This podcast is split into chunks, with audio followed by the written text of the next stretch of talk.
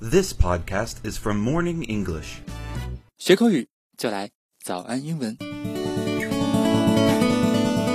Hello everyone, welcome to today's morning English. This is Alan. And I'm Winter，欢迎大家收听今天的早安英文。 Did you read news that says a 74 years old Indian lady has given birth to twins? Yeah, yeah, I was really surprised hearing this news. 印度啊，有一名七十四岁的妇女，然后通过人工授孕呢，生下了一对双胞胎，这真的是太惊讶了，这个消息。 I was surprised as well. So today we are going to bring you a great podcast about how to express surprise in English. Sounds great！我们今天呢就要来跟大家一起聊一聊，当我们听到让人特别惊讶的消息的时候，可以怎么来表达呢？今天的这些内容啊都非常非常的地道而且实用，欢迎大家到微信搜索“早安英文”，私信回复“笔记”两个字来领取我们的文字版笔记。 Before we talk about expressions about uh, surprise, I think I need to explain the difference between the feeling of surprise and shock. Right, surprise 和 shock，它都有让人惊讶这个意思。嗯，那他们是不是有一点什么细微的差别呢 Yeah, they are actually. Shock is a negative thing. Shock is an emotional, strong feeling when something negative happens, whereas surprise is more towards a positive situation. There you go。其实大家回想一下啊，我们什么时候会感到惊讶呢？其实有两种情况，第一种呢是当我们听到特别不好的、出人意料的消息的时候，会感觉到很震惊，这种呢就叫做 shock。 Shock. 对，但是另外一种情况呢，是当我们听到就是特别好的消息的时候，也会觉得啊很惊讶，好的让人惊讶。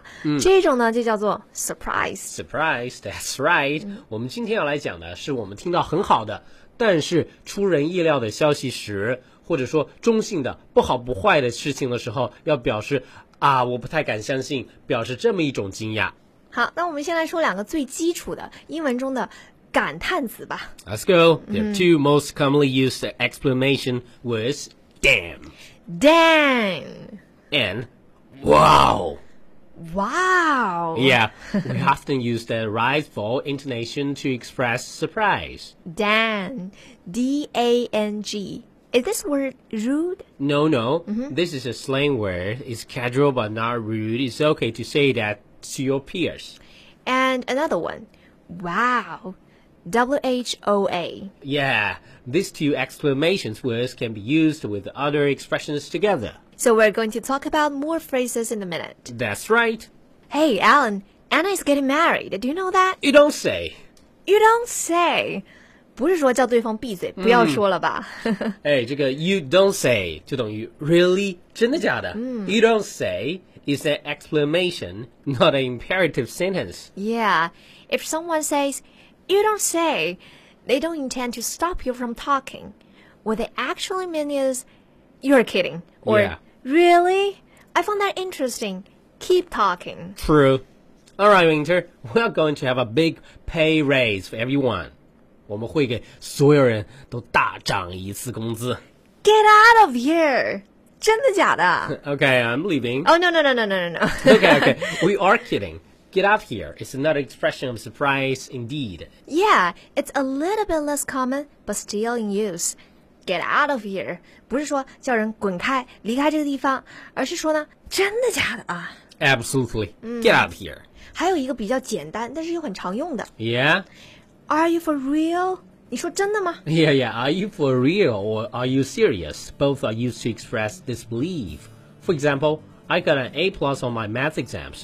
我数学考试拿了一加呢。 ？Dude，Are you for real？你是说真的吗 All right, here's the most interesting one, I think. ？I agree。我们要说到今天最有趣的一个表达了 And it's no way. ，Yeah，No way，No way，其实就是说什么事情是不可能的。大家可能也知道哈，很多时候呢，我们会把 No way 翻译成没门儿、休想。是的，但是其实啊，它在一些情境下，通过你的语气变化，也可以翻译作“这不可能吧，这是不可能的我们举个例子给大家，大家肯定就能懂了”。。嗯比方说哈，有一天，老板突然在办公室跟我们大家说，Hey guys, we're going to have one week off，全公司休假一个星期。：“那我肯定会说，No way，这不可能吧？老板突然大发慈悲 吗那当然不可能了。 ？”So what I mean is, there's no way this could happen. I'm expressing my disbelief。好了，那么我们把这个话反过来说啊，大家听听反过来的情况哈，如果是我是一个员工，突然冲到老板的办公室，跟老板说，Boss, we're going to have a one week off。那么老板肯定会说 You're fired. no way, ，Yeah, no way。 no way，就是这不可能吧？在这里啊，这个 no way 就不是这种表示惊讶的语气了，不对是说这不可能吧？对我这里啊，这个 no way 就是休想，没门儿。对，就是一个 no。 Yeah, 嗯哼。 and we are out of time today. So far, so good. Yeah，我们今天节目中的这些中英文内容呢，都整理成了文字版的笔记，放在我们的微信公众号里。欢迎大家到微信搜索“早安英文”，私信回复“笔记”两个字来领取我们的文字版笔记。 Thank you all for listening. This is Alan. This is Winter. See you next time. See ya.